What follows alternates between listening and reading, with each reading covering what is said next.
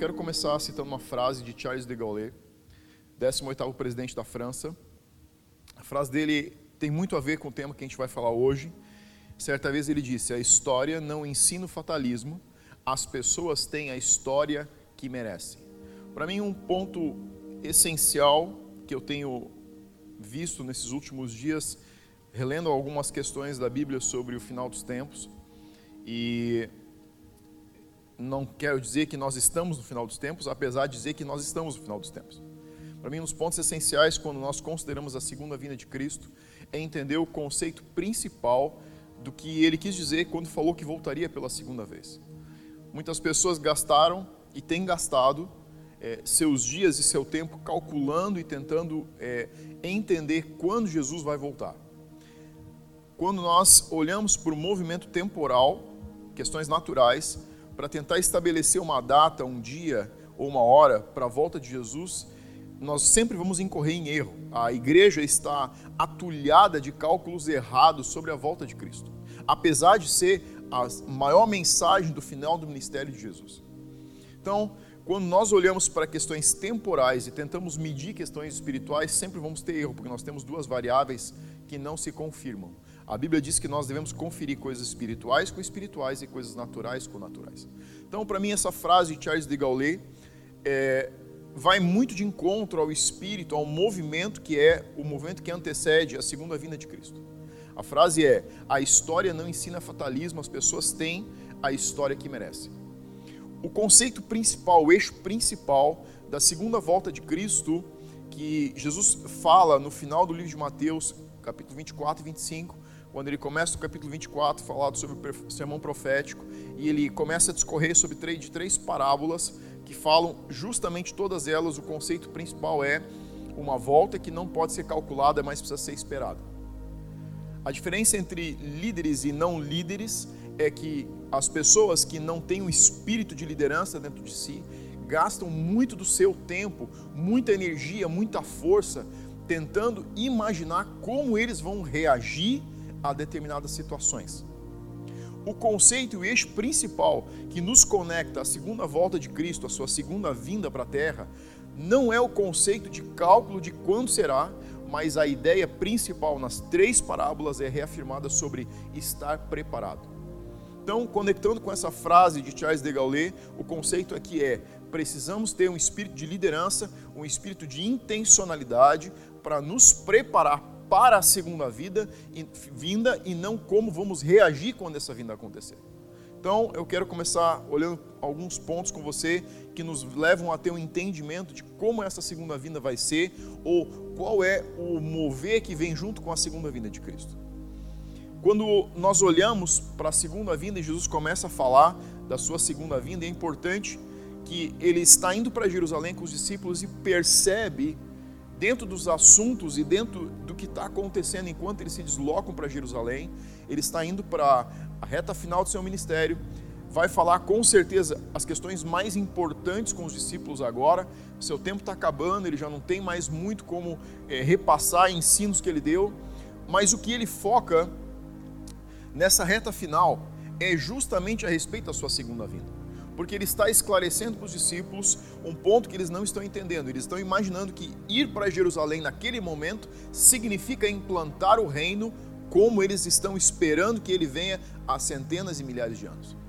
Mas Jesus começa trazendo à memória deles não a questão do reino sendo implantado agora, ele não vai ressaltar curas no ministério, ele não, não vai falar sobre as pessoas que foram ressuscitadas, ele não vai falar das pessoas que foram alcançadas, ele não vai falar do mover que aconteceu de multiplicação de pães e peixes, das multidões, do mar que eles caminharam por cima do mar, Jesus e Pedro, mas ele vai focar em algo principal que é a sua segunda volta.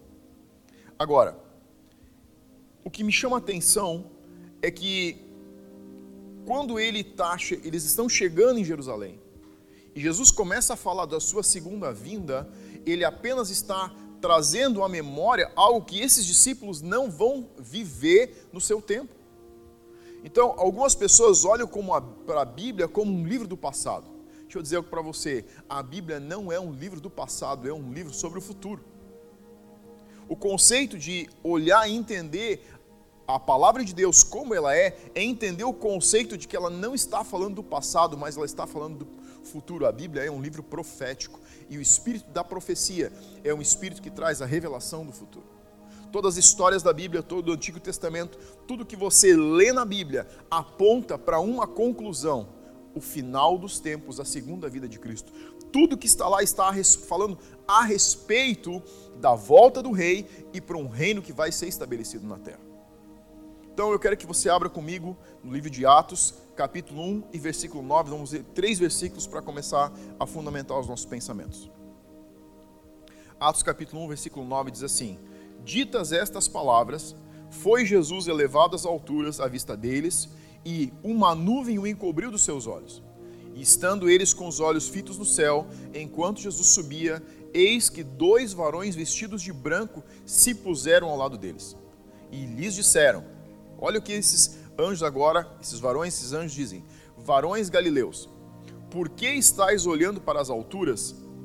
Esse Jesus, que dentre vós foi assunto ao céu, virá do modo como o vistes subir. Então, para mim, essa última frase aqui é importante. Ela diz o seguinte: virá do mesmo modo não significa para a mesma missão. Então, eu tenho dois pontos para começar agora. A igreja de Atos, que é a igreja que nós vemos com o maior mover sobrenatural, o maior mover de avivamento, o maior mover de evangelismo, o maior mover de curas, o maior mover espiritual de toda a igreja na terra, foi a igreja que carregou o DNA mais próximo do verdadeiro DNA do que era ser a eclésia. Não começa falando de dons, e nós cremos nos dons. Não fala de curas, e nós cremos e temos visto Deus fazer muitas curas aqui ela não está falando de nada a não ser um assunto principal. Pedro aqui está no seu primeiro sermão, depois do Espírito Santo se manifestar no cenáculo e vi como chamas de fogo, e depois de eles serem questionados se estão bêbados, embriagados, ele começa a discorrer um sermão e ele conclui o seu sermão com esses três versículos falando da ascensão de Jesus e da mensagem do seu retorno. Você sabe que algo que me chamou a atenção essa semana é a igreja não tem carregado o DNA que mantém a esperança viva no seu coração pela, pela segunda vinda de Cristo. A igreja tem perdido e nós temos, não estou dizendo que nós não estamos focando no lugar certo, nós estamos apenas esquecendo de focar em algo mais que é aquilo que traz a esperança embora dons, embora o amor, embora o evangelismo, embora a salvação sejam essências do evangelho, elas não carregam uma mensagem de esperança como a mensagem que esses anjos entregaram aqui, que era sobre a, o modo e a forma que Jesus iria voltar. Agora, por que nós não conseguimos manter muitas vezes os olhos nisso que a igreja primitiva mantinha os seus olhos? Porque essencialmente nós estamos olhando para Jesus e personificando a pessoa dele em um tempo onde ele tinha uma missão a cumprir. Entenda algo: Jesus não é o Jesus da primeira vinda. O Jesus da primeira vinda foi apenas uma missão que o Mestre veio desempenhar em um tempo na história. Se, nós, se você olhar para a Bíblia, você vai olhar para o livro de Provérbios, capítulo 8, versículo 22 em diante, até o final do capítulo 28, versículo 22 em diante, você vai ver que a Bíblia fala e Provérbios está falando sobre a sabedoria. Qual é o verdadeiro espírito de sabedoria? Sabedoria não é conhecimento. Você pode ter muito conhecimento, se você não tiver aplicação prática, você não está se movendo sob o espírito de sabedoria. O espírito da sabedoria não é conhecimento adquirido, é conhecimento aplicado. Quando que quando nós olhamos para Salomão que escreveu Provérbios, nós podemos ver o espírito de sabedoria sendo ativado na vida dele? Quando é, são duas mulheres trazem uma criança, as duas estão reclamando que ela é filho delas, e ele decide de forma muito prática e muito simples cortar a criança ao meio e entregar metade para cada mãe. O que a gente está vendo ali?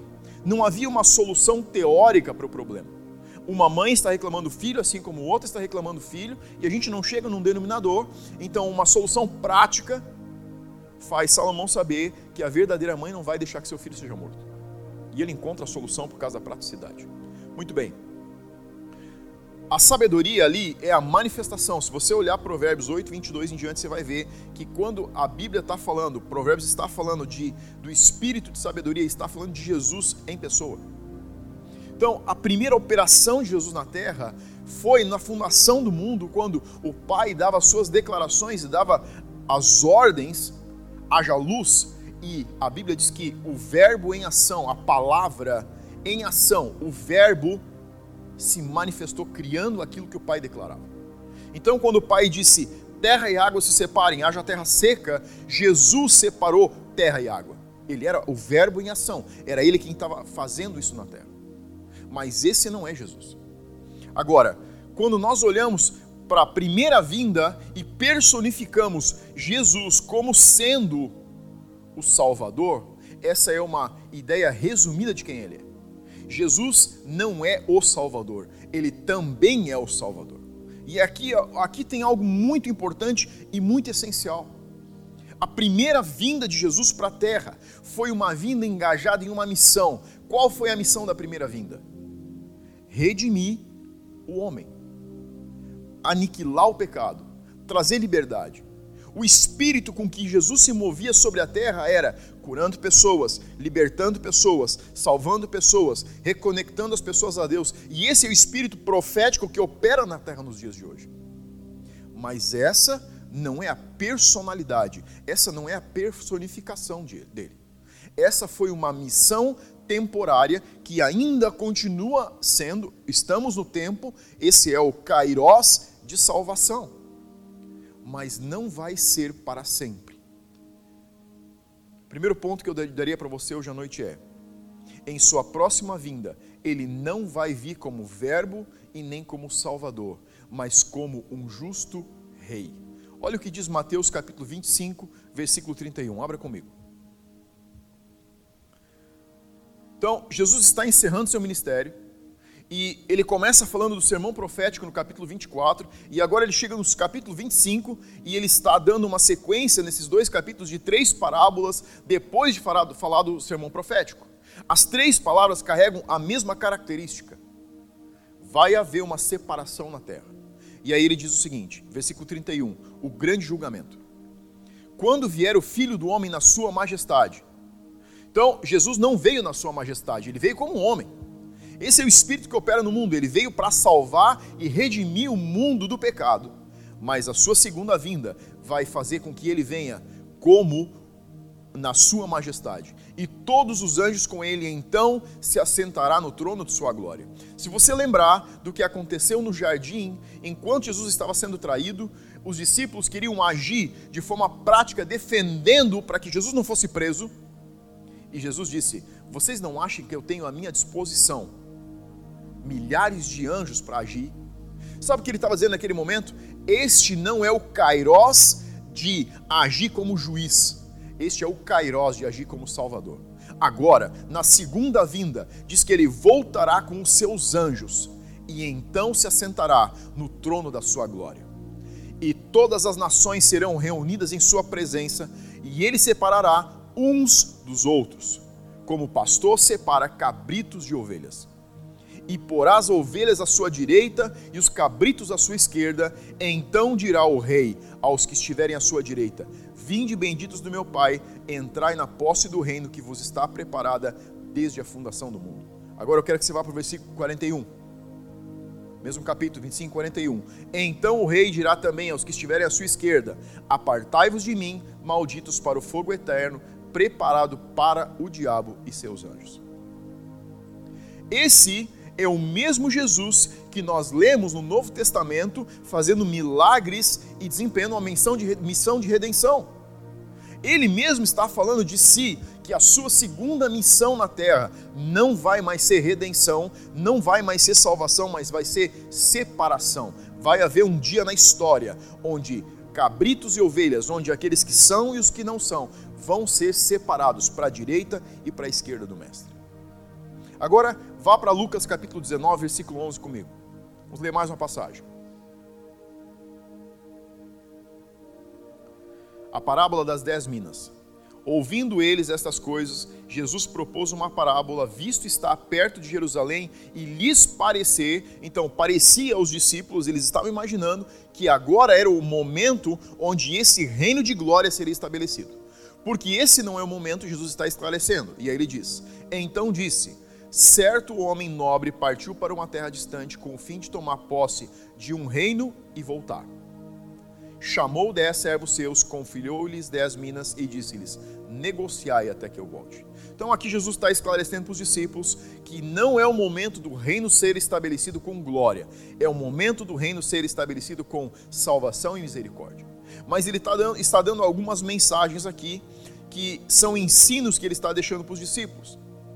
Ele está dizendo o seguinte: uh, eu estou falando de que eu vou ficar afastado por uma temporada, porque eu vou para tomar posse, para receber a posse do meu reino, mas eu vou voltar.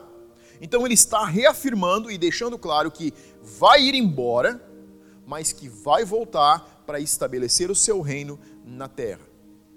Então, ele termina esses dois versículos falando para os discípulos o seguinte: negociai até que eu volte. O conceito para mim principal aqui é: precisamos continuar cuidando da nossa vida. Essa pandemia não é juízo de Deus, ela está a serviço de Deus. A palavra de Deus diz que Ele aproveita todos os momentos e todas as situações. Quando nós paramos de olhar para a nossa vida do ponto de vista de fatalismo, nós entendemos que as situações que estão acontecendo, elas estão à disposição e elas nos impulsionam para o nosso futuro. Essa pandemia, esse pânico e esse medo não é juízo de Deus. Quando o juízo de Deus chegar sobre a terra, ele vai ser muito diferente disso. Ele vai ser muito mais intenso que isso. Ele vai ser muito mais verdadeiro que isso. Mas sim, isso está a serviço do Mestre para que possamos voltar o nosso coração para duas questões. Uma delas é continuar cuidando da nossa vida. Negociar. Você precisa cuidar dos seus negócios, você precisa cuidar da sua família, você precisa cuidar da sua saúde, você precisa cuidar das pessoas que você ama que estão em um grau de risco maior, você precisa cuidar dos seus filhos, você precisa ser intenso nesse momento. Mas o conceito principal que Jesus estava dizendo aqui para mim é: enquanto você faz essas coisas, não perca a consciência e a paixão sabendo que eu vou voltar e que isso é mais importante, que tudo que está acontecendo nessa temporada está apenas apontando para aquilo que ainda vai acontecer, que é o maior marco na história que o homem já viu. Quero que você vá ainda para Atos capítulo 2, versículo 34. Olha o que diz esses três versículos aqui. Porque Davi não subiu aos céus, mas ele mesmo declara: Disse o Senhor ao meu Senhor: Assenta-te à minha direita até que eu ponha os teus inimigos por estrado dos meus pés. Esteja absolutamente certa, pois, a casa de Israel, de que a este Jesus que vós crucificastes, Deus o fez Senhor e Cristo. Olha o que está acontecendo aqui, está havendo uma observação, não é mais só Cristo, mas Atos está falando dele como Senhor, e Senhor aqui no original significa soberano, mestre e príncipe como príncipe, ele tem o DNA de paternidade do Pai, um justo juiz.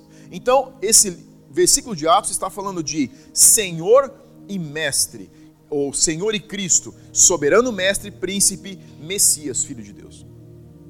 A palavra reino aqui, no original, está falando Basileia. Então, o reino do qual Atos aqui está falando é um reino, um governo que não deve ser confundido com o governo que já está na terra existe um outro governo que vai ser estabelecido. Existe o reinado do Messias que vai se estabelecer na terra. O que Atos está trazendo para nós aqui é a consciência de que nós ainda não vimos o reino triunfante se estabelecer na terra, mas isso não significa que ele não vai se estabelecer. O que ainda não aconteceu é uma mensagem profética daquilo que vai acontecer, e não uma mensagem para que nos esqueçamos de que talvez isso vá acontecer. Algumas pessoas, eu já ouvi muitas pessoas dizer, mas já se prega tanto tempo, se fala tanto tempo de que Jesus vai voltar e ele ainda não voltou. Isso não quer dizer que ele não vai voltar. Essa é uma declaração profética constante e permanente de que ele vai voltar. Entenda algo: o que ainda não aconteceu traz apenas a esperança de que ainda vai acontecer.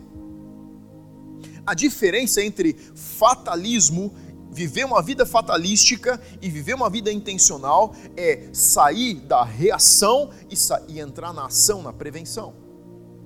Você não vai poder reagir à segunda volta, Você precisa se prevenir para a segunda volta.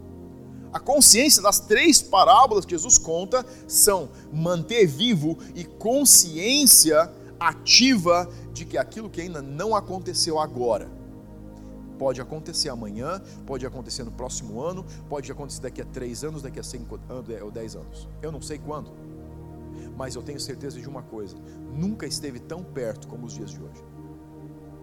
Você precisa olhar para o tempo para entender que existe um movimento acontecendo e não uma declaração de prazo. A igreja está coberta de achismo se Jesus está voltando amanhã. Ela deveria estar coberta da certeza de que ele vai voltar. Demore o tempo que demorar, leve ele o tempo que levar, ou seja, ele mais curto como for. A certeza principal é: ele vai voltar. Duas categorias de pessoas vão estar sobre a terra quando esse retorno acontecer: os atentos e os desatentos. O espírito de liderança deve mover o nosso coração para que estejamos atentos e conscientes do seu retorno e de que isso vai acontecer.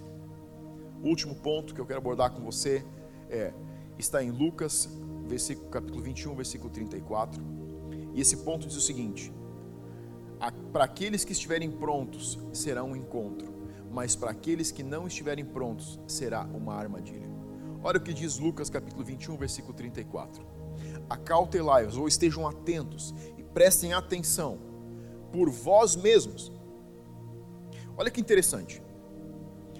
Quando Jesus foi questionado sobre os mandamentos, ele resumiu eles em três: Deus acima de tudo e o teu próximo como a você mesmo. Mas aqui nesse versículo 34 de Lucas 21, ele está falando para a gente cuidar de si mesmo. Ele está dizendo o seguinte: acautelai-vos por vós mesmos, para que nunca vos suceda que o vosso coração fique sobrecarregado com as consequências de orgia, embriaguez e preocupações deste mundo, para que aquele dia não venha sobre vós repentinamente como um laço, pois há de sobrevir a todos que vivem sobre a face da terra. Olha o que esses dois versículos estão dizendo. Primeiro ponto aqui é: cuide do seu coração enquanto situações de adversidade acontecem. Sabe o que tem a tendência de acontecer com o nosso coração quando problemas acontecem e manifestam? A tendência do nosso coração é ficar ansioso. E um coração ansioso se perde dos seus das coisas fundamentais é, um quadro que eu pintaria para você aqui. Sabe quando você está atrasado e você tem um compromisso, você precisa sair e você não está encontrando a chave do carro e você fica cada vez mais ansioso, cada vez mais nervoso. Os filhos estão falando, a esposa está atrasada, você está cada vez mais apavorado e cada vez você enxerga menos a chave do carro. E ela está no mesmo lugar que você deixou. Isso acontece lá em casa. Isso acontece comigo. É isso que está acontecendo. Jesus está dizendo o seguinte, Lucas está dizendo o seguinte aqui. Você precisa estar atento, porque quando você fica ansioso, você passa por cima de elementos fundamentais por causa de um coração que está ansioso. O que a gente precisa prestar atenção é não deixe o seu coração ficar ansioso demasiadamente, para que você não perca a consciência fundamental de que, embora tudo esteja intensificando mais nessa reta final, o mais importante é continuar lembrando e apaixonado, porque a redenção do mundo está chegando. Os últimos momentos do homem na terra, quando eles chegarem, vão ser os momentos mais difíceis, mas também vão ser os momentos de maior declaração de que o Mestre está vindo. Não existe declaração maior de que saber que o momento está chegando. Mas ele está dizendo o seguinte: Cuide de si mesmo, dê atenção a si mesmo. O original aqui diz o seguinte: mude a mente para uma pessoa e não para algo. Sabe o que tem a tendência a acontecer quando nós ficamos ansiosos, ansiosos? Nós mudamos a nossa mente da pessoa para a situação. Não mude a consciência de você mesmo para a situação que está acontecendo. O que Jesus está dizendo aqui é: cuide de si mesmo, cuide do seu coração. Esses são momentos de cuidar da nossa alma, de cuidar do nosso coração, para que não fiquemos mais ansiosos. O original diz: segurar, apegar-se, dar atenção a si mesmo. Esse é o momento de cuidar de você. É o momento de saber como está a sua vida. Esses são momentos de olhar para si mesmo, olhar para o seu interior e entender como está o teu relacionamento com Cristo. Eu diria duas coisas para finalizar. Esses versículos e essas parábolas estão falando sobre prestar atenção a movimentos temporais. É, prestar atenção ao que está acontecendo hoje. Mas não para fazer contas, mas para entender e focar no essencial, no principal, no fundamental. Cuide do seu coração enquanto essas situações são administradas. O que eu estou entendendo é, a gente vai precisar administrar a nossa vida. Se você for um empresário, se você for um homem de negócio, você vai precisar cuidar do seu negócio. Você vai, talvez vai ter que dar mais atenção para os seus negócios hoje que você já deu desde que você fundou a tua empresa. Talvez você tenha que dar mais atenção para a tua família do que você jamais deu em toda a temporada. Talvez você esteja mais envolvido com os teus filhos, com a tua esposa, nesse momento que você já esteve um dia. Mas faça isso sem esquecer do essencial, é manter a memória e entender que é sobre ser mais devoto e não apenas focar na salvação. O que a gente precisa entender é que Jesus estava falando não para os seus discípulos naquele tempo. No momento que ele poderia dar o último recado, um momento onde ele poderia falar de forma mais incrível a respeito do que ele queria que os discípulos lembrassem ele está lembrando de uma igreja que não vai estar mais lá, mas de uma igreja que vai estar quando os discípulos não estiverem mais. Esses últimos, essas últimas palavras de Jesus com os discípulos são as palavras que a igreja vai viver na sua reta final sobre a terra. Não importa quando ela vai acontecer, existe uma esperança na qual nós temos que devotar o nosso coração. A segunda volta de Cristo vai vir quando nós não esperamos quero que você feche os teus olhos e eu quero orar com você. Se o teu coração está sobrecarregado por causa de coisas, não mantenha seu coração ansioso. Acalma o seu coração e mantenha ele focado principalmente em cuidar de você nesses dias. A segunda pergunta que eu te faço é: que história você está escrevendo? É uma história sobre coisas ou é uma história sobre pessoas? coisas nessa vida são importantes, mas você não vai levar nenhuma delas junto. A única coisa que você pode levar junto são pessoas. Quais são as marcas que você está deixando? Quais são as marcas que você está provocando nas pessoas que cercam você? Terceiro ponto é: eu tenho clareza, você tem clareza de que não vai estar do lado da fatalidade a frase de Charles Gaulet foi: Não existe fatalidade, mas para algumas pessoas, os últimos momentos na Terra vão ser momentos de fatalidade, porque eles não se preocuparam em preparar a sua vida para não viver a fatalidade. Existe uma promessa, você precisa estar do lado da promessa e não do lado da fatalidade. Feche teus olhos e quero orar. Pai, nós te agradecemos por aquilo que você tem feito e tem falado. Obrigado, Senhor, porque a tua palavra não é a respeito do passado, mas ela é a respeito de um futuro, e um futuro de bem, um futuro de esperança, um futuro de certeza. Senhor, aviva em nosso coração nesses dias, que esses momentos onde ficamos mais ansiosos possam ser uma declaração maior de nos aproximarmos de você. Que possamos cuidar do nosso coração, voltar a nossa mente enquanto cuidamos das nossas famílias, enquanto cuidamos do nosso trabalho, enquanto planejamos e replanejamos e realinhamos o nosso futuro e os nossos projetos, que possamos manter mais consciência em que existe uma esperança maior e ela não é sobre coisas, ela é sobre pessoas, ela não é sobre uma situação, ela é sobre uma prevenção. Senhor, obrigado porque você planejou todos os dias da humanidade sobre a terra, e nenhum deles passa da tua presença sem que você saiba exatamente o que está acontecendo. Obrigado porque você não está só controlando, mas você é o dono dos nossos dias, você é o dono da nossa vida, é você quem decide como cada uma das histórias termina. nós não queremos e não vamos viver do lado do fatalismo, mas queremos nos mover e nos preparar com clareza para não ser surpreendidos como em uma armadilha, mas que possamos naquele dia estar com o nosso coração preparado.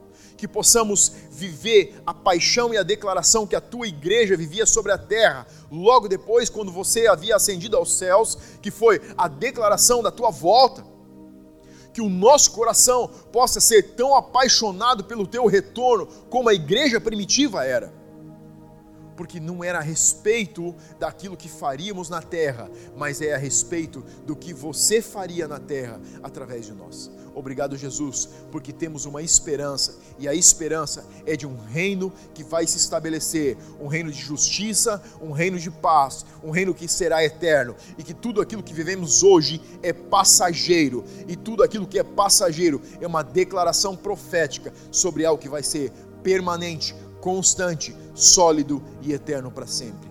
Em nome de Jesus. Que Deus te abençoe e que você possa cuidar do seu coração.